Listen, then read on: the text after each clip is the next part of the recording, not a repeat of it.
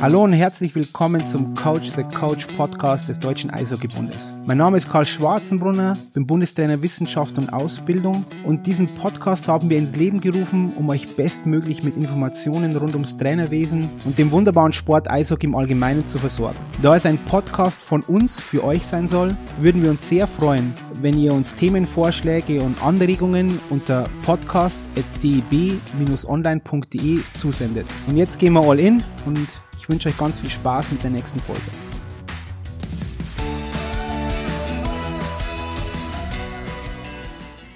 Hallo und herzlich willkommen zu einer neuen Folge vom DEB Podcast Coach the Coach. Heute mit dem Bundestrainer Wissenschaft und Ausbildung vom Deutschen Rollsport- und Inlineverband Felix Grätz. Hallo Felix. Hallo Karl, danke, dass ich da sein darf. Ich freue mich wirklich richtig, richtig auf das Gespräch heute. Auch du bist ja explizit für Skateboarding zuständig im Deutschen Rollsport- und Inlineverband. Und ich bin der Meinung, dass wir da einige Parallelen finden werden, auch zu unserer Sportart Eishockey. Da freue ich mich auch drauf. Vielleicht, Felix, sagst du ein paar Worte kurz zu dir selber. Wo treffe ich dich jetzt momentan zum Beispiel? Wo sprechen wir jetzt gerade, Felix? Du triffst mich im Homeoffice. Im Homeoffice. Äh, nach unserem Vico-Treff gestern natürlich wieder einiges im, im Büro aufzuarbeiten. Insofern triffst du mich ganz, ganz langweilig im Homeoffice. Ja, so langweilig ist es ja nicht. Aber erzähl mir mal kurz deinen dein Werdegang wie das so funktioniert hat zum Bundestrainer Wissenschaft und Ausbildung, Fachbereich Skateboarding. Oder nennen wir es mal so, Fachbereich. Voll gerne. Ich glaube, das sind so zwei, zwei Stränge, die man da aufmachen muss. Einmal so das rein fachliche und einmal vielleicht auch so ein bisschen das Interesse an den Sportarten selber oder an der Sportart in dem Sinn jetzt.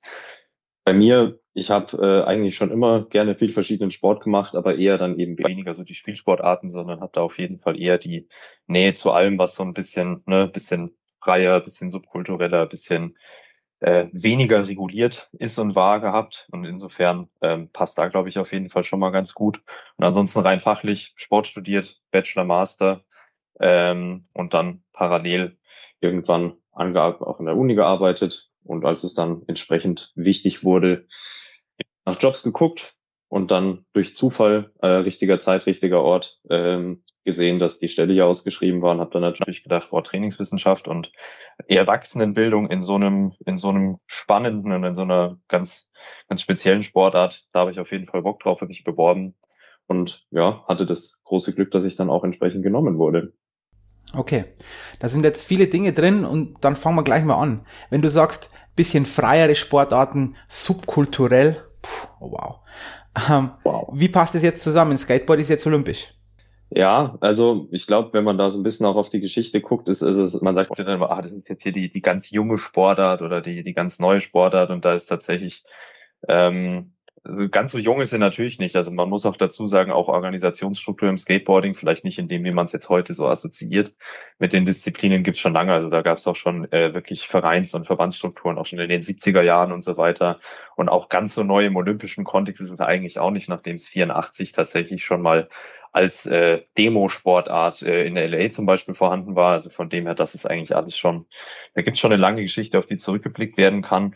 Frei bezieht sich natürlich auch darauf, dass du im Gegensatz zu vielen anderen Sportarten prinzipiell eigentlich keine großartigen Organisationsstrukturen brauchst, um zunächst einfach mal den Zugang zu der Sportart zu haben.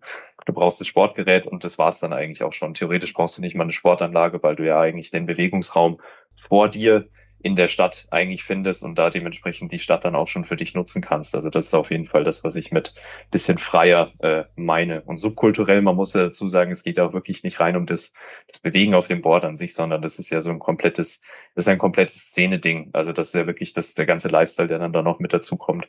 Das ist ja schon so ein rundes Gesamt, Gesamtkonzept, sage ich mal. Gut, wenn du es so definierst, dann könnte man ja sagen, dass Fußball auch relativ frei ist, oder? Fußball braucht ja nichts, braucht nur einen Ball und dann läuft es. Ja, in sein, also jetzt gerade so Richtung Streetball oder solche Sachen. Ähm, oder wenn man das so nennt, Fußball bin ich jetzt nicht so drin, du kennst mich. Ähm, aber so rein dieses Bolzen, ja, auf jeden Fall. Gibt es auf jeden Fall Parallelen zu vielen anderen Sportarten. Wie hast du diesen Werdegang zur olympischen Sportart dann erlebt? Also war das schon, ich muss jetzt ganz ehrlich gestehen, Felix, ich weiß nicht, wie lang, war das schon vor deiner Zeit als Bundestrainer Wissenschaft und Ausbildung? Als die Olymp als es, ja. also schon schon klar, gell, dass die olympisch bestätigt ja. wurden. Hast du das auch aktiv mitbekommen oder nicht wirklich oder erst seitdem du dann jetzt auch so involviert bist in der Sportart? Nein, mitbekommen habe ich das auf jeden Fall, aber es ist tatsächlich auch interessant, weil es eigentlich auch ja, es gibt auch Parallelen zu den anderen vergleichbaren Sportarten, wie es dann damals zum Beispiel auch im Snowboarding war. Es gibt natürlich gab einige, die das sehr befürwortet haben, dass sie da eine große Chance gesehen haben. Und es gibt aber auch natürlich einen großen Teil äh, der Szene, der das auch wirklich, ja, bis hin zum Boykott nicht, äh, nicht so gut fand. Also äh, da gibt's auch, gab es dann so entsprechende No Olympics Aufkleber für Boards und Helme und so weiter. Also da gibt's auf jeden Fall so verschiedene Bewegungen. Die einen, die es befürworten, die sagen, hey, das bringt die Sportart irgendwie voran, das hilft der Progression und andere, die halt sagen, hey, Skateboarding per Definition und in, in seiner Natur und Olympia, das geht nicht zusammen. Also das gibt's auf jeden Fall beides. So, jetzt bist du in der Struktur drin, aber wie siehst du das, Felix? Ja, also ich, ich muss schon sagen, es, du hast halt auf jeden Fall immer noch, unabhängig davon, ob es jetzt olympisch geworden ist, die Möglichkeit, unabhängig von Verbandsstrukturen mit dem Skateboarding anzufangen und das auch für immer so zu betreiben. Das ist das, was ich vorhin meinte. Du kannst auf jeden Fall einfach dir ein Board besorgen, gehst raus, kannst skaten gehen, sei es jetzt im Skatepark oder irgendwo so in der Stadt. Ähm, ich persönlich finde allerdings schon, dass es sich irgendwo auch, ja, dass es gut zusammenpasst, insofern, dass du auf jeden Fall jetzt gerade Richtung dem olympischen Gedanken, und zwar nicht höher, schneller, weiter, sondern dabei sein ist alles, ähm, durchaus mal die Chance hattest, gerade im letzten Qualifikationszyklus, dass Events, die eigentlich immer nur Invitationals waren, plötzlich offen waren für alle Athletinnen und Athleten, ähm, um sich dann auch entsprechend für die Spiele qualifizieren zu können. Und das ist natürlich für äh, Leute, die normalerweise jetzt zu so einem Event nicht eingeladen worden wären, schon cool gewesen, dann bei sowas mal teilnehmen zu können und hilft insofern natürlich auch der Progression der Sportart als solche. Aber wenn, dann bleiben wir doch mit diesen No Olympics Aufklebern und so weiter. Da drängt sich ja eine Frage auf, über die haben wir beide schon mal gesprochen, Felix. Und zwar die Frage, wie groß ist dann wirklich euer, euer Talentpool, auf die ihr zugreifen könnt? Habt ihr die Besten? Sind die wirklich bei euch? Oder sind die Besten, die sagen, hm, ich will das gar nicht, ich mache mein Ding, ich mache ein paar Videoaufnahmen, solche Sachen, verdiene dann auch damit gut Geld, muss man auch, das gehört auch dazu, oder? Die Wahrheit ist ja auch so, dass man dass es nicht unbedingt so ist, dass die, wenn ich jetzt bei Olympia dabei bin, dass ich dann Millionärin oder Millionär bin. Ja, da steckt jetzt viel drin, was du sagst. Ich versuche mal ein paar Punkte davon aufzugreifen. Ich bitte, also ich bitte darum, Felix. Ich bitte darum. Sehr, sehr gerne. Ich könnte jetzt natürlich einfach mal ganz kritisch zurückwerfen und zu fragen, was macht denn die Besten überhaupt für dich aus, wenn du das jetzt so in den Raum wirfst? Aber ähm, das jetzt mal nur als rhetorische äh, Rückfrage gestellt. Aber warte, warte, Felix, das ist doch wichtig, oder? Also mhm. für mich die Besten, die die größte Erfolgschance hätten, eine olympische Medaille zu gewinnen. Okay, okay, na gut. Ähm, dann lass mich das anders anfangen. Ist zwar ein Beispiel jetzt nicht aus dem Skaten, sondern aus dem, aus dem Radsport Triathlon oder aus dem Ausdauersportbereich. Joe Friel hat mal gesagt, Triathlon äh, Ausdauercoach, dass es gut und möglich sein kann und dass es sehr wahrscheinlich sogar ist, dass die Leute mit dem größten Potenzial für eine entsprechende Spitzenleistung in der Sportart, es kann gut sein, dass die irgendwo in dieser Welt ähm, auf ihrem Sofa sitzen, überhaupt nichts mit Sport am, äh, am Hut haben und entsprechend da ja niemand jemals mitkriegen wird oder auch sie selber entsprechend nicht, dass sie dann da das große Potenzial haben. Also das Thema hat man, glaube ich, eigentlich fast in jeder Sportart. Ähm, aber andersrum gesagt, bei uns im Kader muss ich schon sagen, also ich mache mal die beiden Disziplinen auf. In der Parkdisziplin, für alle, die das nicht kennen, das ist das, was so, ja, sag ich mal, einem, einem leeren Pool, sage ich mal, nachempfunden ist. Ähm, da ist schon so, dass wir im Bundeskader eigentlich mit die besten Leute haben, wenn es gerade so Richtung Contest-Fahren geht, eben, also Richtung Wettkampffahren, das, was du jetzt ja auch so ein bisschen definiert hast. Und im Street-Kader würden wir mal sagen, ist es im Bundeskader schon so, dass wir einige der Besten haben. Vermutlich nicht alle oder eigentlich, ja, an sich nicht alle. Ähm, vermutlich auch aus den Gründen, wie du es genannt hast, dass es halt einfach noch parallele, attraktive ähm, Karrierewege, wenn man das so nennen will, gibt in der, in der Sportart, in der Bewegungsform.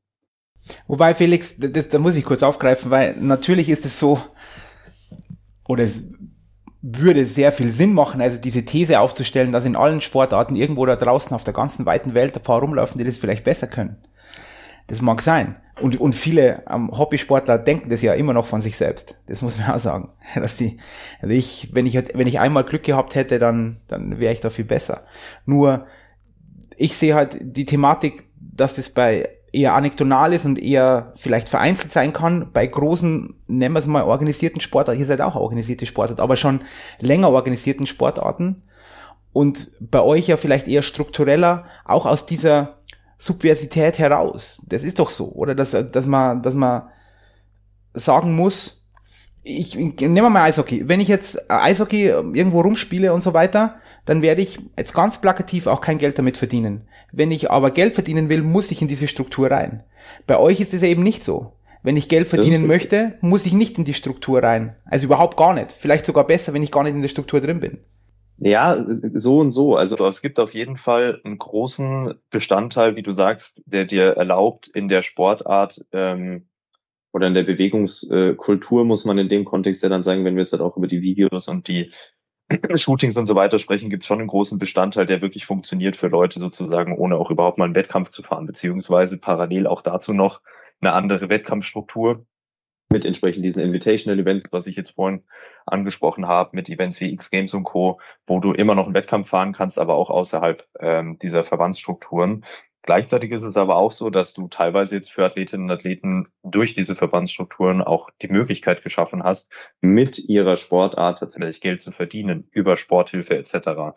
Also das ist, es sind ja drei, sage ich mal, solche solche Komplex, die man aufmachen kann. Einmal dieses, ich fahre gar keine Wettkämpfe und kann mich trotzdem in der Szene behaupten, ich fahre Wettkämpfe, aber keine ähm, olympisch sanktionierten oder ich fahre wirklich Richtung Olympia versuche ich mich zu qualifizieren. Und da gibt's aber auch alle Ausprägungen. Es gibt Leute, die versuchen irgendwo alles zu bedienen und es gibt Leute, die bedienen sich dann nur eine dieser, dieser Säulen. Wenn man bei euch ist, darf man auch ähm, Sponsoren haben, wie man möchte. Ja, auf jeden Fall. Also es ist okay. Also wenn dann einer sagt, ja. ich, ich, bin jetzt ähm, Red Bull-Fahrer, nehmen wir jetzt irgendeine oder irgendwas anderes, ist ganz egal, dann geht ja, es. Passt tatsächlich gut. Also ja, genau. Also das ist äh, unabhängig jetzt von, ja. Ob das dann reine Szenensponsoren sind oder was anderes, die dürfen alle gesponsert werden, wie sie entsprechend angefragt werden. Und auch Videos und machen. ihre Deals eingehen.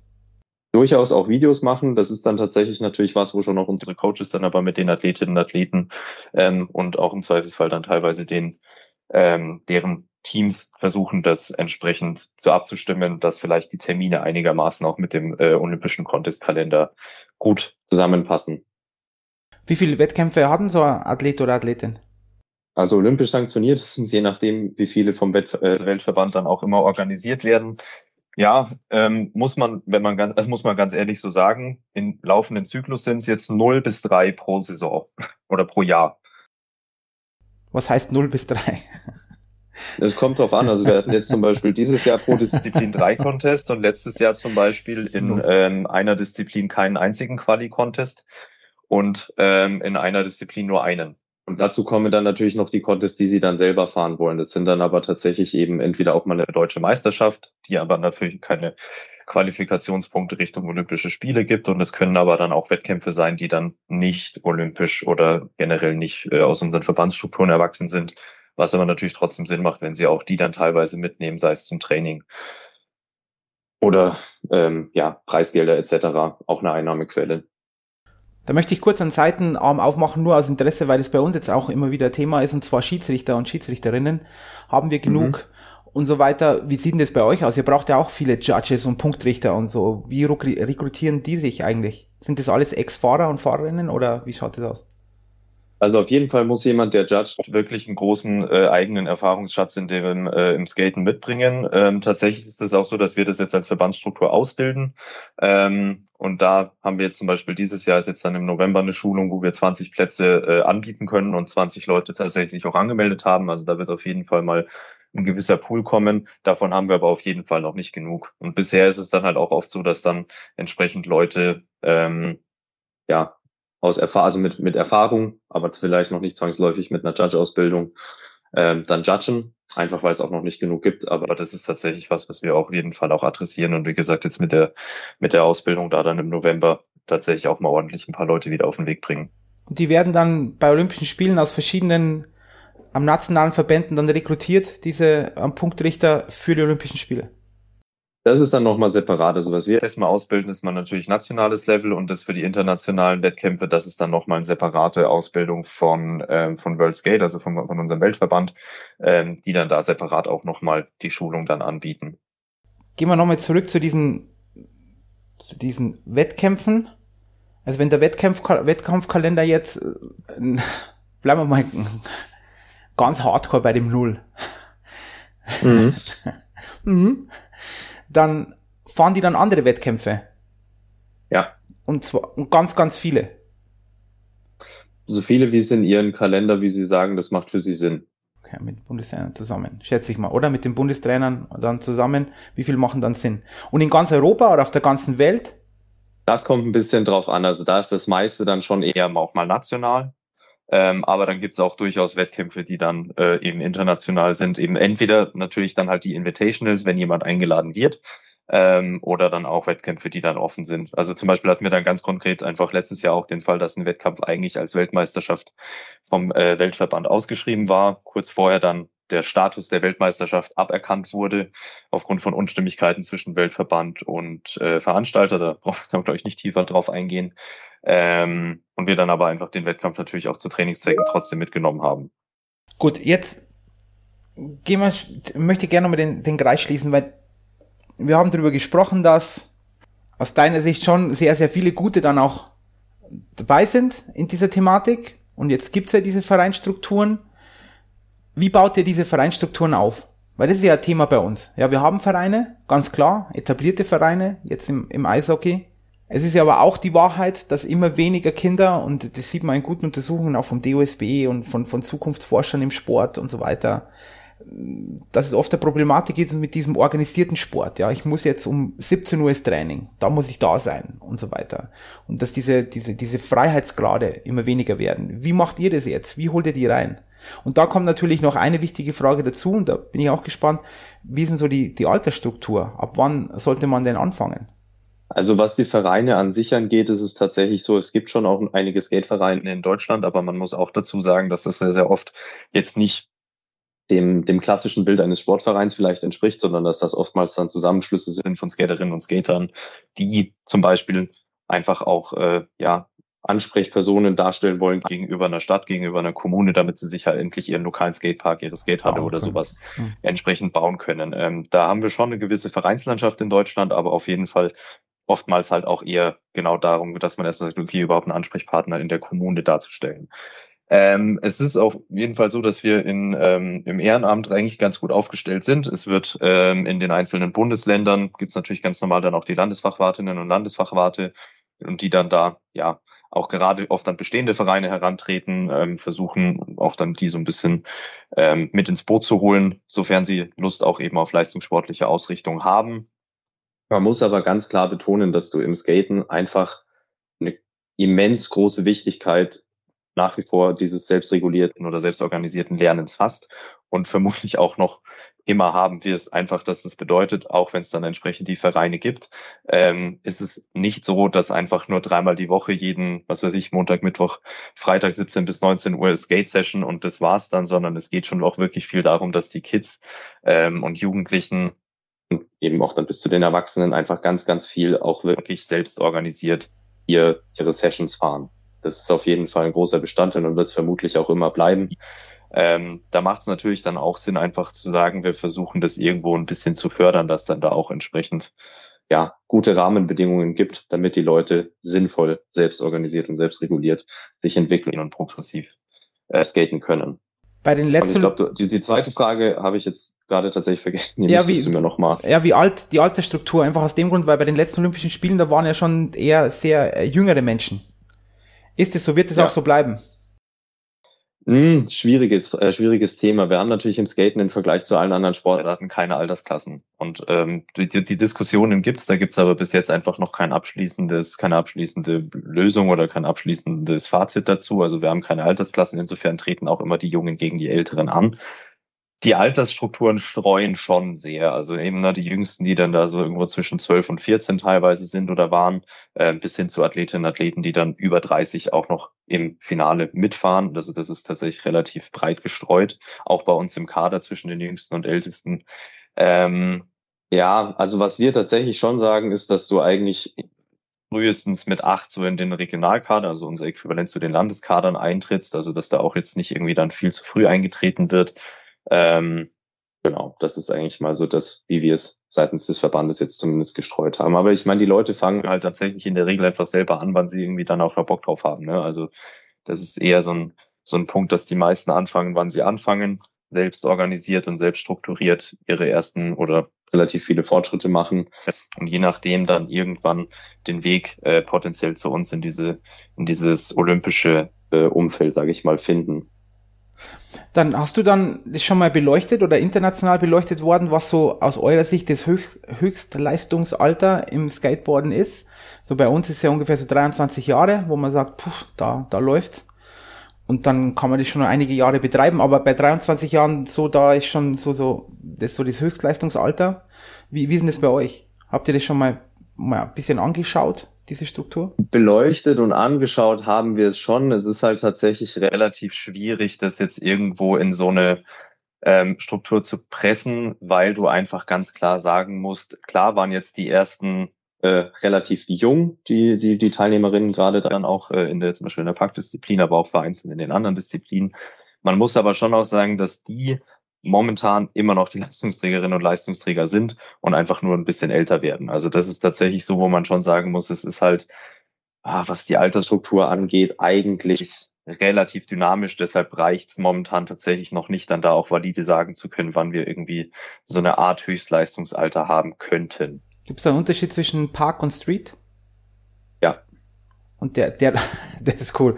Weil ich, das ist wie wenn ich zum Impfstand hingehe und sage, ähm, haben Sie Ketchup? Und dann sagt er ja. Ähm, ja. wie, wie schaut die aus, Felix? Ähm, ich suche jetzt hier gerade parallel mal, aber ich finde es gerade leider nicht. Ähm, es ist aber auch hier mit, ja, es, es, es gibt einen Unterschied in der Theorie zwischen den Disziplinen. Also es schaut so aus, dass momentan relativ, oder war ja dann auch bei den Olympischen Spielen so, eigentlich in der Parkdisziplin die etwas jüngeren ähm, dann im Vergleich zur Street-Disziplin gerade auch am Start waren. Gleichzeitig ist aber eigentlich auch die Parkdisziplin, wo du dann teilweise auch die ältesten Athletinnen und Athleten dann einfach noch hast, ähm, aufgrund dessen, dass du dort dann teilweise auch einfach ein bisschen weniger, ja, krasse Impact sozusagen mitbekommst im Vergleich zu, wenn du jetzt natürlich dich dann da irgendwie zehn Treppenstufen runterschmeißt. Insofern, das war darum die sehr einfache kurze Antwort, ja. Ähm, man sieht einen Unterschied, aber es ist ja in, in beide Richtungen, also sowohl die Jüngeren als auch die Älteren. Da möchte ich noch mehr einen Seitenstrang aufmachen, weil das fällt mir gerade ein. Wie, wie sieht denn das aus mit Schutzausrüstung und solchen Dingen? Weil das ist ja auch immer wieder Thema beim Eishockey etc. Wie weit muss man da vorangehen? Gibt's immer bessere Helme, zum Beispiel bezüglich ähm, Schädel-Hirntraumata und so weiter? Zahnschutz, da könnte man immer drüber sprechen, dass ja auch ab dem 18. Lebensjahr braucht man ja keine, äh, kein Vollvisier mehr und solche Dinge. Wie sehen das bei euch aus? Weil ihr werdet ja auch Verletzungen haben, das ist ja auch ein kalter, harter Fakt. Bei Beton und, ja, ja. und, und so und, und, und Straße ist ja hart, habe ich gehört. Ja, hast du gehört, ja, ja. Ja, es ist tatsächlich so, dass du gerade in der Street-Disziplin hast du halt in der U18, also alle, die jünger sind als 18 Jahre, müssen einen Helm anziehen. Merkst aber auch, dass einfach mit, sobald sie ihren 18. Geburtstag hatten, kommt der Cut. Und in der Street-Disziplin trägt eigentlich niemand mehr einen Helm. Ähm, in der Parkdisziplin ist es anders. Da ist tatsächlich überwiegend, zumindest bei den olympisch sanktionierten Wettkämpfen, Helmpflicht. Ähm, und viele, ja, will fast sagen, die meisten fahren tatsächlich auch hier mit Pads, also mit, die, mit den Schonern, Knie und Ellbogen. Ähm, allerdings auch aus dem Grund, weil es tatsächlich relativ gut hilft, äh, wenn man merkt, dass ein Trick nicht funktioniert, dass man dann so ein bisschen rausrutschen kann. Genau, also das ist tatsächlich so, dass du das dann schon merkst. Entsprechend wird dann natürlich auch oftmals mit der Schutzausrüstung trainiert, aber auch ganz nicht immer. Insofern, wenn es nicht, nicht verpflichtend ist, ist da tatsächlich auch die Bandbreite sehr, sehr groß, wann, wann Schutzausrüstung getragen wird und wann nicht. Zahnschutz? Nein? Zahnschutz selten. Vereinzelt, aber selten. Und da wird, wird sich ja nichts ändern, oder? Dass in der, beim, beim Street, dass sie dann immer auch dort Helme tragen müssen und so. Das wird nicht kommen. Schwer zu sagen. Also natürlich kann das im olympischen äh, Kontext bestimmt immer passieren, dass dann da solche Regeln versucht werden einzuführen. Aber gerade im Street ist es einfach über die Jahrzehnte schon so gewachsen, dass das nicht wirklich verbreitet ist. Und insofern auch die Frage, ob sich dann da ähm, so viel tut oder was das dann auch ähm, auslösen würde, wenn man da versucht, eine Helmpflicht einzuführen. Ähm, wie sinnvoll das wäre, steht auf einem ganz anderen Blatt, keine Frage. Was man schon auch dazu sagen muss, ist tatsächlich, dass natürlich, also auch bei uns dann nur in der Ausbildung der Trainerinnen und Trainer und entsprechend dann auch für den Nachwuchs, dass wir halt auch ganz klar versuchen zu zeigen, wie falle ich denn richtig. Ähm, das ist, glaube ich, auch was, was in der Diskussion oftmals so ein bisschen hinten runterfällt, dass ich, wenn ich weiß, wie ich stürze, ähm, auf jeden Fall mein Verletzungsrisiko auch drastisch reduzieren kann. Ähm, und das dann gerade im Hinblick zum, also was auch immer so ein kritisches Thema ist, zum Beispiel Handgelenkschoner, ne? Ähm, und da ist dann teilweise so, dass es eigentlich wichtiger ist, dass jemand weiß, wie er fallen muss, wie er sich abrollen muss etc., anstatt dass er dann pauschal Handgelenkschoner trägt, ähm, die dann gerade bei Kindern, wenn sie vielleicht auch nicht super passen oder eventuell halt auch einen großen Hebel auf den Unterarm geben können, dann auch da teilweise ähm, nicht so funktionieren, wie sie sollen. Also ja, groß, großes Thema. Großes Thema kann man leidlich diskutieren. Aber es ist dann eben auch wie, wie bei uns eben, oder? 18. Lebensjahr, Visier weg und dann eben beim Street eben auch dann Helm weg. Ist einfach nicht. Finden die halt besser. Okay. Wie schaut das dann aus mit, mit Rekrutierung und so weiter? Ist das jetzt ein mhm. aktiver Part auch von dir, zum Beispiel zu sagen, oder die Aufgabe, ihr, ihr wollt natürlich auch immer und immer mehr, mehr Kinder rekrutieren. Wie funktioniert denn das bei euch?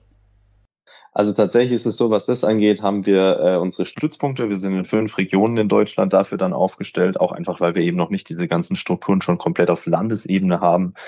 Ähm, haben die Regionen Nord, Nordost, Mitte, Süd und West.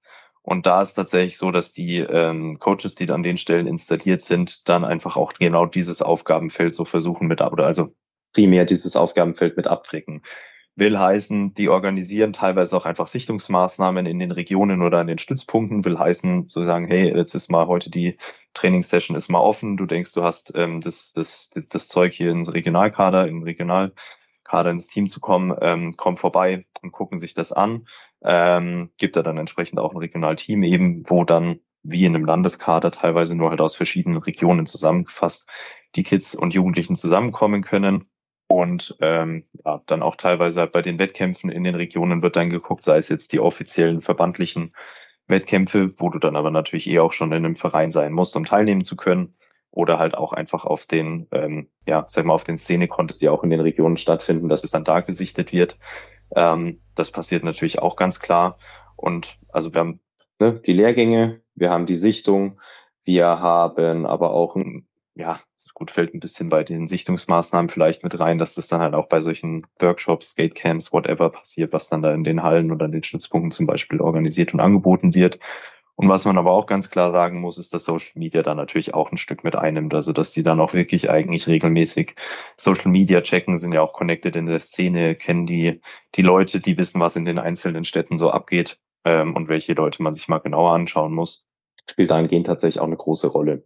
Und der Schnittpunkt zu mir ist dann eigentlich eher, dass wir dann gemeinsam auch mit den Coaches, ähm, sowohl auf Bundes- als eben auch auf Regionalebene, dann so den nächsten Schritt so Richtung Übergang ähm, in den Regional- oder auch regional in den Bundeskader, dann kennst du selber im Rahmen der äh, Rahmenrichtlinien ähm, die Überprüfung der Leistungsgrundlagen versuchen aufzuziehen und umzusetzen. Wie aktiv geht er in Schulen rein? Kommt auf den Verein und die Region an. Also einzelne Vereine und einzelne, in einzelnen Bundesländern wird da dann schon versucht, was zu machen, gerade über so ähm, Nachmittags-AGs etc. Ähm, aber genau, das ist jetzt bestimmt auch was, was in der nächsten Zeit noch interessanter wird, wenn dann hier mal Richtung Ganztagsschule und so weiter, ähm, das dann mal entsprechend etabliert ist. Aber das möchte ich nochmal kurz beleuchten. Einen Punkt, weil das mhm. hätte ich dir auch ganz explizit gefragt. Also soziale Medien spielen bei euch da eine elementare Rolle. Auf jeden auch, Fall. Auch ja. in diesem Rekrutierungsprozess. Ganz klar. Okay. Und, und jegliche Plattformen. Also das, das ist, ist vollkommen egal, welche Plattform. Ist es jetzt nur TikTok, ist es nur Instagram oder ist es, ist es alles? Also ist Facebook wahrscheinlich nicht mehr oder so, oder, oder gibt es einfach diese zwei Dinge, oder diese zwei Plattformen, die spielen eine Rolle? Ich, ich, ich wollte gerade sagen, es kommt natürlich so ein bisschen drauf an, wo die Kids halt auch aktiv sind. Ne? Aber also auf jeden Fall Instagram, TikTok sind schon die Plattformen, die da halt aktuell so ein bisschen äh, relevanter sind. Und ansonsten geht's aber natürlich dann auch dahingehend, sei es jetzt YouTube oder dann halt auch entsprechend die Websites von den einzelnen Skate-Magazinen und so, wenn halt jemand einen Videopart zum Beispiel dann irgendwie droppt.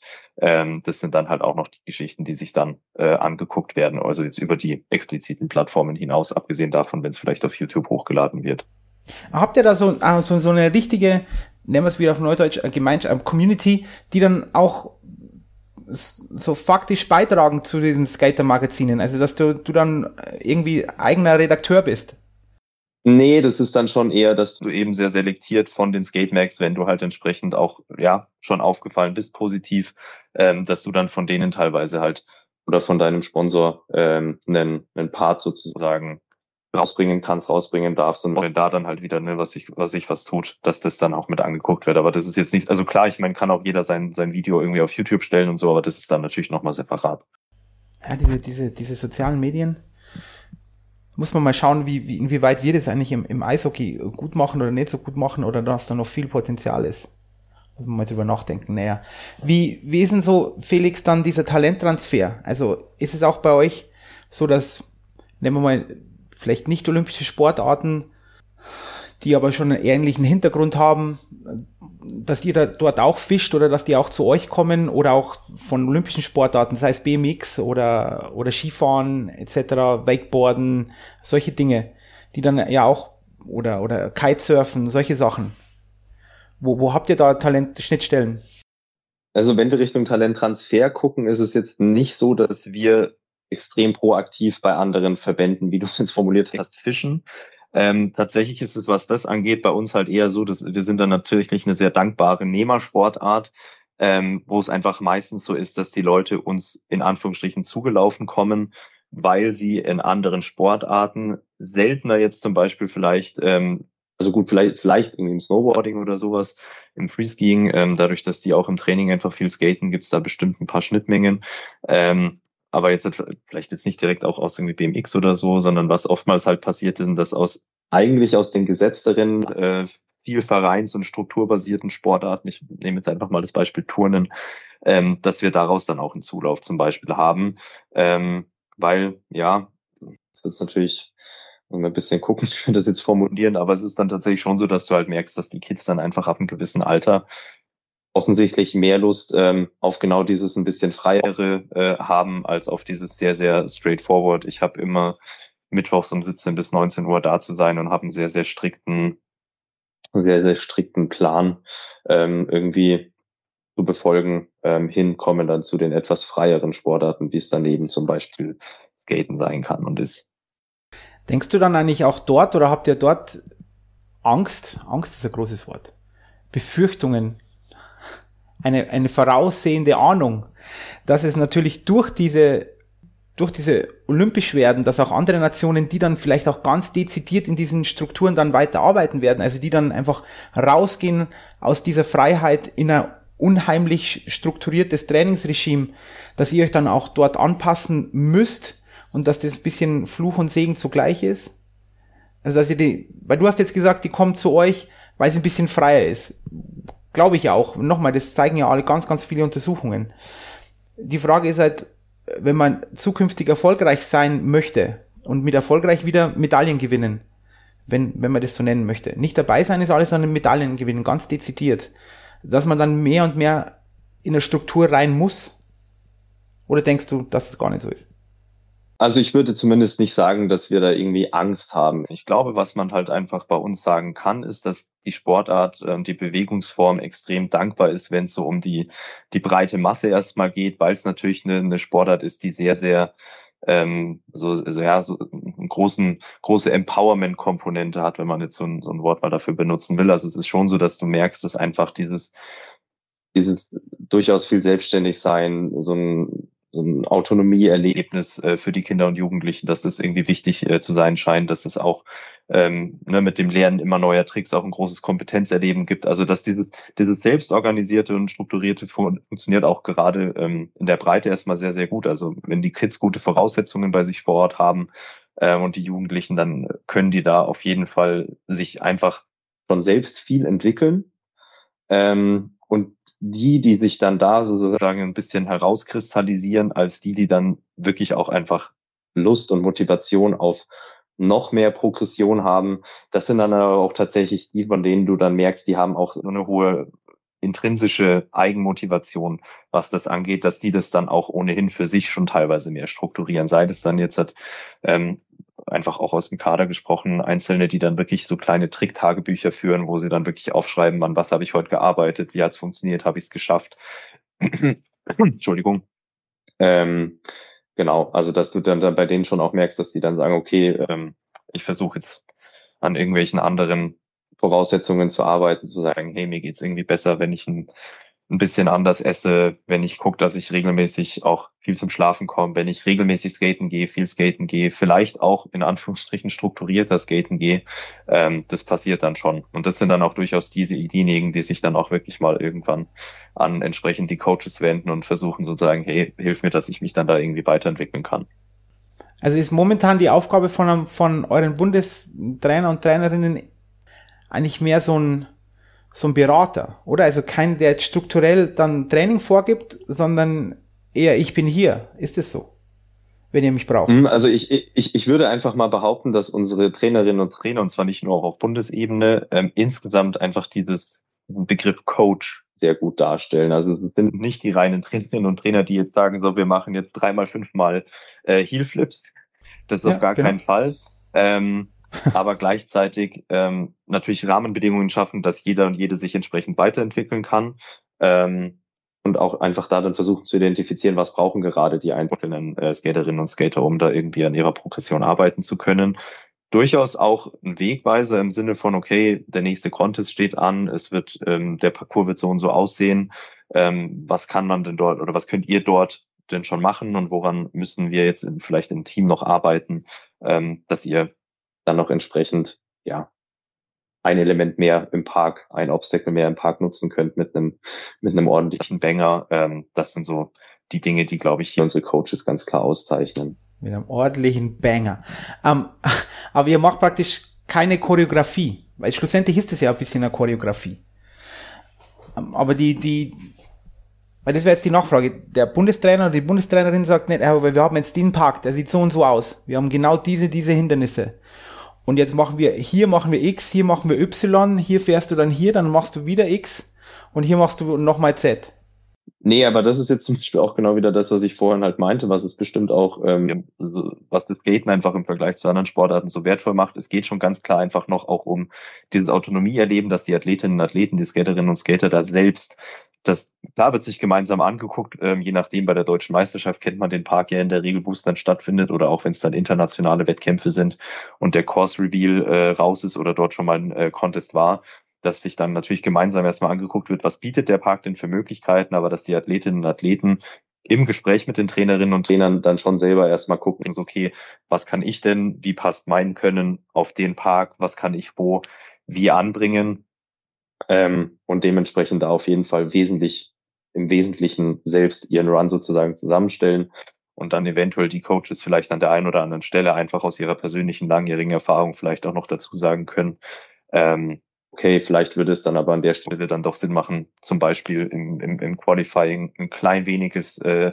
kleines bisschen weniger Risiko einzugehen, damit man auf jeden Fall Stay on fährt, also im Sinne von, dass man auf jeden Fall einen Lauf durchfährt und nicht irgendwie äh, mitten im Lauf mal stürzt, was immer ziemlich Punktabzug gibt und auch im, im Qualifying dann eigentlich fast schon äh, bedeutet, dass man eigentlich nicht weiterkommt.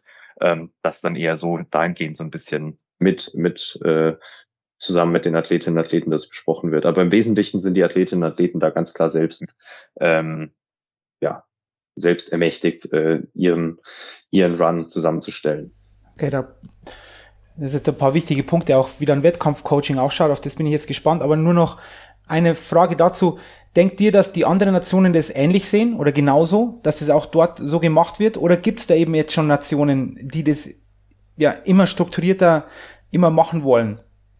Ja, solche und solche. Also es gibt bestimmt Nationen, die sich äh, oder auch einzelne Athletinnen und Athleten, die sich in Anführungsstrichen anders äh, dann da vorbereiten, im Sinne von, die fahren halt dann auch, gut, machen wir teilweise dann auch, aber die fahren dann halt noch länger, auch schon im Vorfeld auf die Wettkampfstätte, gucken sich das nicht nur eben an, sondern sind auch wirklich dann effektiv an der, an der Wettkampfstätte am Vorbereiten, am Skaten und arbeiten dann halt noch länger und noch mehr an den Elementen, ähm, die sie dann da entsprechend zeigen wollen, dass sie halt auch wirklich 110 Prozent ähm, das dann on lock haben, also im Sinne von, dass das auch wirklich 100% sicher ist, dass sie das stehen. Allerdings ist es dennoch so, dass wir das natürlich im Rahmen unserer Möglichkeiten versuchen, auch entsprechend dann umzusetzen. Also wir fahren dann auch vorher schon auf Trainingsreise dorthin, sind dann entsprechend an den Wettkampfstätten und versuchen das dann äh, natürlich entsprechend auch und so zu erarbeiten. Ähm, oder halt im Rahmen der Möglichkeiten, die wir hier haben in Deutschland, dass man dann sagt, okay, da kommt das und das äh, Rail äh, in der und der Form vor. Das versuche ich jetzt bei mir zu Hause dann auch irgendwie mal entsprechend zu trainieren, wobei wir da natürlich auch einfach ein Stück weit leider limitiert sind, weil wir halt hier kaum ähm, beziehungsweise im, im olympischen Dimensionen keine Trainingsstätte in Deutschland haben. Da ist es dann schon eher so, dass man sagt, okay, ich versuche halt das zu nutzen, was dem am nächsten kommt ähm, und kann mich aber jetzt nicht wirklich eins zu eins dann vorbereiten, bis ich vor Ort bin. Wer sind denn die, die großen Nationen im Skateboarden? Mhm, also da haben wir auf jeden Fall die USA, Brasilien, Japan. Das sind schon die, wo du in der Weltrangliste siehst, dass die meisten Leute relativ weit vorne sind. Und da würdest du auch sagen, dass die auch alle ähnlich trainieren? Oder dass jetzt Japan ja, anders trainiert so, wie Brasilien der, der, oder so? Der Vorteil, den du halt schon einfach hast, ist tatsächlich zum Beispiel in den USA, dass die halt entsprechend die Anlagen auch haben. Ne? Also die können sich auch in den Dimensionen, wie es gefordert ist, vorbereiten. Ähm, Japan tatsächlich auch eine äh, Nation, die so also in der Skate-Historie sehr eng mit amerikanischer ähm, Skate-Szene verwoben ist. Also die blicken auch auf eine lange Skate-Geschichte zurück und haben, glaube ich, auch im Rahmen des äh, des letzten Zyklus der Spiele vor Tokio einfach auch gut investiert. Ähm, und in Brasilien ist es dann noch mal ein kleines bisschen anders, aber in Brasilien ist es tatsächlich so, dass Skaten ähm, neben oder nach Fußball eigentlich die Sportart ist, die am meisten von der Gesamtbevölkerung ausgeübt wird. Also da ist tatsächlich einfach der Pool an Leuten, die selbst fahren, extrem groß. Siehst du auch bei denen im Nachwuchs. Das wird dann dort letztes Jahr eben in Rio dann beim Wettkampf fahren, haben die dann da so ein bisschen die, die Nachwuchsregionalwettkämpfe auch parallel noch laufen lassen. Die haben halt auch einfach einen riesigen Pool an Leuten, weil entsprechend viele Leute fahren, haben einige Anlagen natürlich auch bei ihnen, die auch meistens das ganze Jahr befahren werden können im Vergleich zum deutschen Winter. Hier so aus dem Fenster schau. Und ähm, da ist natürlich dann auch einfach die Möglichkeit, dass man entsprechend das ganze Jahr gut arbeiten kann und einen großen, einen großen Fundus an Leuten drauf zurückgreifen kann. Wie schaut dann Wettkampfcoaching aus, um das nochmal ähm, zurückzukommen auf das, zwischen den ähm, Läufen und so weiter? Oder ist dann auch eher Betreuung? Oder sagt man dann, gehen wir da explizit ein, habt ihr da, macht ihr Videoanalyse, weil das ist auch bei uns ein Thema, schauen, ähm, zeigen wir in den, in den Drittelpausen irgendwelche Clips, wenn wir das können, wenn man, wenn man die technischen Voraussetzungen dazu haben, macht ihr das auch? Ja, ja, also das ist halt ganz individuell, was äh, die Athletinnen und Athleten alle brauchen. Also was auf jeden Fall natürlich passiert ist, dass gefilmt wird, das allerdings momentan auch einfach viel im Nachgang zur Auswertung und zur Vorbereitung auf die nächsten Wettkämpfe dann benutzt wird. Ähm, das ist tatsächlich auch was, was eindeutig alle Nationen machen. Also da sieht man dann schon immer an den Wettkampfstätten, das ist auch eine meiner Aufgaben dann oftmals das Filmen, ähm, dass wir dann eigentlich, also alle Nationen äh, mit ihren Kameras und iPads eigentlich so im selben Eck der Wettkampf äh, Wettkampfstätte stehen, wo man halt den besten Blick hat und da entsprechend filmen und man dann immer gucken muss, dass man nicht mehr äh, Köpfe anderer Coaches im Bild hat, äh, als man den Athlet oder Athleten sieht. Ähm, aber da kommt es dann ganz drauf an, was die Athletinnen und Athleten brauchen. Also die Coaches sind natürlich mit am Rand. Also jetzt wirklich dann im, im Run können sie natürlich äh, nicht großartig, aber macht auch wenig Sinn, äh, direkt einzugreifen. Aber dann eher, wenn dann der Run sozusagen vorbei ist, ist dann schon so, dass die Coaches am Rand stehen, ähm, die Athletinnen und Athleten mit ihnen rekapitulieren können, was ist gut gelaufen, was ist weniger gut gelaufen. Coach kann noch darauf hinweisen, was ihm vielleicht aufgefallen ist. Ähm, und dann natürlich auch einzugreifen im Sinne von, wenn man sagt, okay, ich habe jetzt den ersten Trick ähm, in zwei von drei Läufen direkt gebailt, also bin, bin gestürzt, bin nicht weitergefahren, ähm, können dann natürlich irgendwann auch die Coaches mit den Athletinnen und Athleten gemeinsam drüber nachdenken, zu sagen, okay, vielleicht macht Sinn, wenn du im nächsten Durchgang, auch wenn der gut gewesen wäre, der Trick mal zehn Prozent zurückschraubst, dass du zumindest direkt mal weiterfahren kannst und dann guckst, dass du den ganzen Run zusammenbringst. Aber das ist eben ganz individuell, was Athleten und Athleten brauchen wenn du jetzt auch auf die Individualität ansprichst, was ja dann schon auch eine Phase ist bei euch, das muss ich jetzt auch, das war mir vorher so nicht klar, aber jetzt fällt es wie Schuppen von den Augen, oder glaube ich zumindest. Es kann ja dann sein, dass ein Bundestrainer oder Trainerin ein, eine Zwölfjährige und einen 25-Jährigen betreut. Richtig? Das ist ja schon eine, ist de facto so, ja, genau. Das ist ja schon eine Ansage auch, oder? Bezüglich Empathie, wie ich das mache, wie Ansprache ist und so, das ist ja nicht so einfach. Weil, also würde ich jetzt mal behaupten wollen, dass man Zwölfjährige ja. anders ansprechen muss wie einen 25-Jährigen.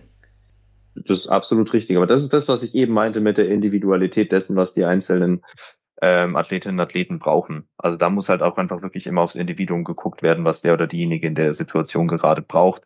Natürlich dann eben auch, auf welchen Erfahrungsschatz kann er oder sie zurückgreifen. Also wenn jetzt, jetzt irgendwie ein relativ junger, äh, junger Athlet im Kader ist, wie du sagst, jetzt vielleicht ein Zwölfjähriger, der einfach in seinem Leben basierend auf seinem Alter noch nicht so viele Wettkampferfahrungen gesammelt hat, ist es natürlich was anderes, als wenn du dann mit einem, äh, wie du sagst, 25-Jährigen äh, zusammenarbeitest, der einfach schon auch auf einen guten, guten Fundus an eigenen Wettkampferfahrungen zurückgreift und vielleicht auch ganz genau weiß, was er oder sie in dem Moment gerade braucht, was vielleicht gerade nicht so gut gelaufen ist und wo der Stellschraube, die Stellschraube wäre, das dann wieder anders zu machen. Sind dann da auch die Eltern dabei? Weil das ist ja auch immer Thema. Bei uns auch. Eltern wie, wie ist dann das Gespräch zwischen Eltern und Trainern und Coaches und Vereinsverantwortlichen und so weiter, dass natürlich Eltern die größten Sponsoren sind ihrer Kinder und damit auch klares Gehör finden sollten, aber Eltern eben auch manchmal das eigene Kind vielleicht ein bisschen ein Ticken nur so gut sehen, wie er vielleicht ist und auch denken, sie können hier klar auf die Entscheidung von, vom, vom Trainer mit einwirken. Wie ist denn das bei euch? Ja, also auf jeden Fall bei den Minderjährigen sind, wie du schon richtig gesagt hast, dann auch die Eltern entsprechend dabei. Und da ist es halt dann auch einfach ganz wichtig, dass entsprechend klar abgesteckt ist, ähm, was dann da so die Zuständigkeiten sind. Man muss einfach sagen, dass es ohne die Eltern nicht geht. Ne? Also das ist gerade auch der Weg natürlich bis zum Kader ähm, und bis zu den großen Wettkämpfen und auch dann immer noch ähm, immens von den Eltern entsprechend beeinflusst und auch ähm, möglich gemacht wird. Das muss man natürlich ganz klar einfach sagen. Und dann aber auch zum äh, Teil dann, wie du sagst, so ein bisschen auch die, die Grenzen abgesteckt werden müssen. Wann ist dann sozusagen einfach mal der Coach genau der Ansprechpartner, weil es jetzt einfach um eine, eine sehr spezifische Skate-Frage geht. Ähm, und so. Aber das ist halt einfach das, wie gesagt, also ohne die Eltern geht es auf gar keinen Fall. Ähm, gerade in dieser sehr selbst organisierten Sportart, wo es durchaus auch oft mal darum geht, ähm, vielleicht zu Trainingsstätten zu kommen, bevor man schon im Kader ist, ähm, die dann vielleicht irgendwo mal weiter weg sind oder dann teilweise auch wirklich im Ausland, ähm, bis hin zu, wie es dann eben konkret aktiv im Wettkampfcoaching dann auch aussieht. Aber auch hier, da können die Eltern eine sehr positive Anlaufstelle sein, wenn es halt dann gerade mal vielleicht nicht so gut gelaufen ist, ähm, während natürlich dann auch ja von beiden Seiten guter Input kommen kann, je nachdem, was gerade in der Situation individuell gebraucht wird. Zwei, zwei Fälle, die ich noch aufmachen möchte. Eines, vielleicht ist das auch ein bisschen naiv jetzt von mir, aber ich frage trotzdem, wie sind da am FES, also Forschung, Entwicklung, Sport, oder man kennt ja weg von der Institution, aber wie weit ist da Materialforschung? Ist das auch ein Riesenthema? Welche Rolle ich habe? Weiß nicht, welches Material das Brett hat oder der, der Script-Tape und lauter solche Sachen alles ist ja auch jetzt nehmen wir wieder im Eishockey, wie schaut der Schliffer aus? Habe ich unendlich Profile, habe ich vier Profile drauf, habe ich ähm, schleife ich mit der Hand, ähm, lauter solche Sachen, welchen Flex hat der Schläger, wie groß ist denn dann das eigentlich? Widerspricht das dem Ganzen in Freiheitsgraden? Also sind das richtige Tüftler oder sagen die, komm, gib mir irgendwas und ich mach mein Ding hier, Freunde? Naja, also auf jeden Fall hat Setup einen großen Einfluss. Also das steht völlig außer Frage. Es gibt so viele verschiedene Rollen, sei es in der Größe bis auch dann zur Härte. Es gibt verschiedene Boardformen und also Shapes, ähm, verschiedene Härten etc. von allem Möglichen, auch dann Einstellungen äh, in den in den Achsen etc. Also das ist auf jeden Fall ein großes Ding. Auch hier gibt's halt eigentlich einfach beides. Also du merkst dann schon Athletinnen und Athleten, die wirklich einen großen, ähm, ein großes tüfterisches Gen in sich tragen, die dann da auch entsprechend wirklich dann versuchen, hier andere Rollen für den Park und da dann wieder die anderen, ähm, äh, die Lenkung ein bisschen weicher etc. Da gibt's dann schon alles. Ähm, hast aber natürlich auch diejenigen, die dann einfach sozusagen ihr Board haben und das dann so wie es ist, einfach überall, ähm, überall nutzen und fahren wollen. Und es kommt aber dann teilweise auch drauf an. Also das ist dann zum Beispiel auch was, wo gerne mal dann auch der, der, der Coach mit eingreift. Ähm, oder also ne, Input geben kann, zu sagen, hey, bei dem Untergrund hier würde es jetzt auf jeden Fall Sinn machen, vielleicht mal auf die weicheren Rollen zurückzugreifen oder ähm, ähnliches. Kann man da richtig viel Geld reinstecken? Also richtig viel Geld? Ja, das ist auch wieder die Frage zurück, was du meinst mit richtig viel Geld. Also es ist auf jeden Fall so, dass das ein das ist ein gewachsener Industriezweig. Also gibt auf jeden Fall da verschiedene, verschieden viele Hersteller mit allen möglichen, wie gesagt, äh, Ausprägungen der einzelnen Materialbestandteile. Da kann man schon auf jeden Fall mal ein paar hundert Euro, paar hundert Euro lassen. Du hast ja in der Regel auch nicht nur ein Setup im Idealfall, ähm, gerade auch wenn dir dann halt mal irgendwie, ich weiß jetzt nicht, ob das bei euch ein Thema ist, dass im, im Spiel auch mal ein Schläger bricht. Bei uns passiert es ja dann im Worst Case durchaus auch mal, dass ein Board im Lauf zu Bruch geht, was theoretisch nicht unbedingt bedeutet, dass du deinen Lauf beenden müsstest. Du müsstest aber dann natürlich direkt weiterfahren können. Und ähm, oftmals ist es dann eher ein Board, was halt Kollege, Kollegin dann nochmal schnell reingibt, ähm, damit man zumindest den Lauf noch zu Ende bringen kann. Oder im Idealfall hast du halt einfach dein zweites Setup dabei, auf das du dann direkt zurückgreifen kannst. Also es ist auch nicht so, dass nach jedem Lauf, dass man da die Rollen tauscht oder so. Also die halten schon länger, solche Sachen, oder? Ja, ja. Oder gibt's? Ja, also genau. Doch, doch, doch. Also das ist schon, das ist schon auch so, dass teilweise dann eher mal du merkst, okay, jetzt ist dann vielleicht mal Zeit, ähm, was auszutauschen, damit es wieder gut funktioniert. Ähm, aber das ist auf gar keinen Fall so, dass du dann irgendwie, wie was weiß ich, jetzt in einem Mountainbike-Rennen nach einem Rennen dann die Kette direkt rausschmeißt. Ähm, das nicht. Und das zweite Feld noch, was sind denn dann deine, aus deiner Meinung nach bei der Bildung, weil du bist ja eben auch Bundestrainer Wissenschaft und Bildung, was sind mhm. denn dann die größten, was sind die, die, die die, die Prioritäten, die du jetzt setzt bei der Ausbildung. Weil äh, nochmal, für mich ist das jetzt auch extrem vielfältig, dass ein Coach auch über so viele verschiedene Altersklassen ja, coachen muss. Hm, dann dieses, dieses Thema Freiheitsgrad erhalten, aber auf der anderen Seite ja dann doch irgendwo eine gewisse Struktur ja doch reinzubringen, etc. Also, was sind denn deine Prioritäten bei der Trainerausbildung? Ja, unsere Trainerinnen und Trainerausbildung aktuell ist tatsächlich, muss man schon auch sagen, so eine eierlegende Wollmilchsau, da wir stand jetzt erstmal nur C-Lizenz äh, breiten Leistungssport ausbilden. Perspektivisch geht es dann natürlich auch noch weiter, aber jetzt zunächst mal mit dem Ganzen, wie es halt alles neu gewachsen ist, ist das halt mal der erste Schritt gewesen. Und dementsprechend ist da auch schon wirklich viel drin. Man muss tatsächlich dazu sagen, viele, beziehungsweise die meisten, die auch zu uns kommen in die Ausbildung, sind schon aktive Coaches. Heißt, sie bringen auch viel eigenen Erfahrungsschatz mit und es ist auch immer ganz, ganz wichtig, das in die Ausbildung mit einzubeziehen, dass da halt auch entsprechend alle äh, gehört werden ähm, können und ihre Erfahrung einbringen können und man sich dann da entsprechend gegenseitig gegenseitigen Input geben kann. Es geht natürlich dann einerseits ein bisschen darum, schon auch ein Stück weit um diese, diese Verschulung ist so ein Begriff, der da öfter fällt, ähm, dass man halt sagt, okay, wie baue ich eine methodische Reihe auf für Trick XYZ, ähm, weil das einfach klar die, die Lebenswirklichkeit der Leute widerspiegelt im Sinne von, die arbeiten dann ja viel ähm, in Vereinen oder eben dann doch auch in Schulen oder bei irgendwelchen kommerziellen Anbietern. Das ist auf jeden Fall eine Komponente, die, die viel behandelt wird. Gleichzeitig versuchen wir natürlich auch so ein bisschen dieses ganze Coach-Mindset aufzubauen, dass sie eben auch durchaus einfach Persönlichkeiten werden, die Leuten dabei helfen können, sich progressiv zu entfalten. Ähm, darüber hinaus zu sagen, ich baue euch jetzt eine methodische Reihe für irgendeinen Trick. Ähm, das sind mal so die Dinge, aber es ist natürlich auch so, dass da ganz viele weitere Themenkomplexe mit reinfließen, wo vielleicht eben noch nicht so viel eigene Expertise, äh, eigene Erfahrung damit da ist, weil es so ein bisschen über das Skaten hinausgeht. Also zum Beispiel die Berührungspunkte mit so athletischen Themen sind bei den meisten nicht so groß ausgeprägt bisher aus der eigenen Erfahrung. Das muss dann natürlich auch äh, möglichst in äh, kompakter, aber hochqualitativer Form irgendwie verpackt und in die Ausbildung gebracht werden. Also auf jeden Fall, wie ich zu Beginn gesagt habe, die eierlegende Wollmilchsau, die wir da aktuell versuchen müssen abzubilden werden dann auch immer mehr Experten reinkommen, sei es jetzt Athletik oder sei es auch, ist ja irgendwo eine kompositorische Sportart, also sei es auch, ähm, wie ich vorher schon gesagt habe, Choreografen oder, oder ja, Biomechaniker etc. pp. Ist das, da kommen wir nämlich dann zur letzten Frage und dann bin ich jetzt, vielleicht kannst du da auch ein bisschen mit einweben.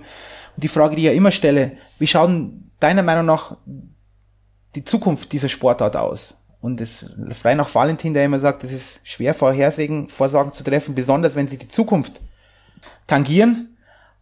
Aber da musst jetzt durch, wie schieden die Sportart in fünf bis zehn Jahren aus? Und kommen dann mehr Experten rein, zum Beispiel, so als also was wir tatsächlich schon äh, in der in der Sportart haben, so die, dieses Expertentum, haben wir auf jeden Fall Leute aus ganz vielen verschiedenen Fachbereichen. Ähm, das war auch extrem cool zu sehen, dass jetzt circa zwei Wochen her war tatsächlich der war DVS-Tagung Sport und Raum ähm, mit explizit dem Thema ähm, Skaten, ähm, also Skateboarding, nicht, nicht Skaten, was dann ja oftmals auch irgendwie andere Rollsportarten mit einschließt, sondern explizit Skateboarding. Und da merkt man einfach schon, dass wir viel ähm, viele Expertinnen und Experten aus verschiedenen Fachbereichen haben, die aber trotzdem ihre eigene Skate-Schnittstelle haben und die sind auf jeden Fall mit eingebunden, entsprechend auch dann auch in äh, die Ausbildung. Sei das jetzt jemand, der dann viel aus der, aus der Pädagogik zum Beispiel kommt, gerade Richtung dem, was ich vorhin meinte, so diese methodischen Reihen, das Lernen und Lehren von Bewegungen, ähm, also wirklich dann Bewegungswissenschaftler, Bewegungswissenschaftlerinnen, ähm, Athletik, äh, Leute, die dann da ihre, ihre Expertise haben und so. Also da kommt auf jeden Fall schon ein etwas diverses Panel zusammen. Sportmedizin, wir haben da tatsächlich gerade in Deutschland recht bekannt auch zwei, äh, ich sag mal, zwei Skate Dogs, also promovierte Mediziner, ähm, die aber eigenen, eigenen Skate-Bezug haben und da dann auch immer gern konsultiert werden. Also ja, Expertinnen und Experten kommen vermehrt rein, auch in die Ausbildung. Allerdings noch immer auch durchaus viel mit eigenem, eigenem Skatebezug und jetzt nicht so explizit, wie du jetzt halt sagst, was weiß ich, ein, ein reiner Choreograf ähm, aus dem Tanzbereich zum Beispiel, das jetzt weniger. Ähm, und ansonsten auch, wie das so sich dann in Zukunft auch entwickeln wird, es ist halt schon, dass man eindeutig merkt, es gibt eine Nachfrage durchaus nach einem, einem Angebot in Vereinen, in Schulen, in kommerziellen Anbietern, ähm, nach einem angeleiteten Skatebetrieb, Skatekurs. Also das merken wir schon, dass eben ja auch die Trainerinnen und Trainerausbildung immer voll ist, ähm, weil die Leute da entsprechend Bedarfe haben oder auch bei sich in der Region bereits decken. Das wird auf jeden Fall kommen ähm, und ist auf jeden Fall mehr, bleibt aber auf jeden Fall auch parallel so, dass es immer den, den, den Zweig geben wird, dass Leute sich ähm, ja einfach irgendwie das sehen, da Lust drauf haben, sich ihr, sich ihr Board besorgen und äh, ohne, ähm, ohne viel, viel Struktur einfach selbst dann zum Rollen gehen werden das kommt auf jeden Fall oder das wird auf jeden Fall auch bleiben. Und im internationalen Setting muss man natürlich auch sozusagen in Richtung der Contest betrachtet. Das ist halt ganz in, leider so schwammig, wie du es äh, wie du es schon angekündigt hast, schwer zu sagen, wohin die Reise geht. Momentan ist tatsächlich so, dass die Kurse, ähm, also die Parcours in der Richtung Design sind, die natürlich eine ganz ähm, eine spezielle Richtung einschlägt und das ist tatsächlich natürlich potenziell auch wieder Änderungen unterworfen. Also irgendwann wenn es dann wieder seitens Weltverband gewünscht ist, dass es sich wieder in eine andere Richtung entwickeln soll, wird es weitere, weitere Elemente, andere Elemente in den Parcours geben, um sich dann da wieder in eine andere Richtung bewegen zu können. Und das ist jetzt aber ganz großes Big Picture. Ähm, je nachdem, wie sich das olympisch weiterentwickelt, ist auch nicht unrealistisch meiner ganz persönlichen Meinung nach, dass vielleicht noch eine Disziplin im olympischen Bereich dazukommt. Die da wäre? Wird. Also riesen, riesen Halfpipe. Also wo dann noch mehr, wo dann auch extremere Tricks oder so möglich sind. Ja, was heißt extremere Tricks? Das ist tatsächlich immer abhängig vom Parcours. Also äh, das meine ich damit jetzt gar nicht. Aber das ist vielleicht das, was die meisten Leute mit Skaten irgendwie auch kennen und assoziieren, so, so Tony Hawk. Tony Hawk sagt, okay, von dem her, oder? Okay. Ja, aber wenn wir mit Tony Hawk aufhören können, dann ist doch das schon mal ganz, ganz groß. Felix, danke, danke für deine Zeit bleib unbesiegbar. Natürlich jetzt schon ein bisschen früh, aber alles Gute für nächstes Jahr, Olympia. Pass auf auf dich und Dankeschön. wir hören uns. Wir hören uns. Danke, Karl.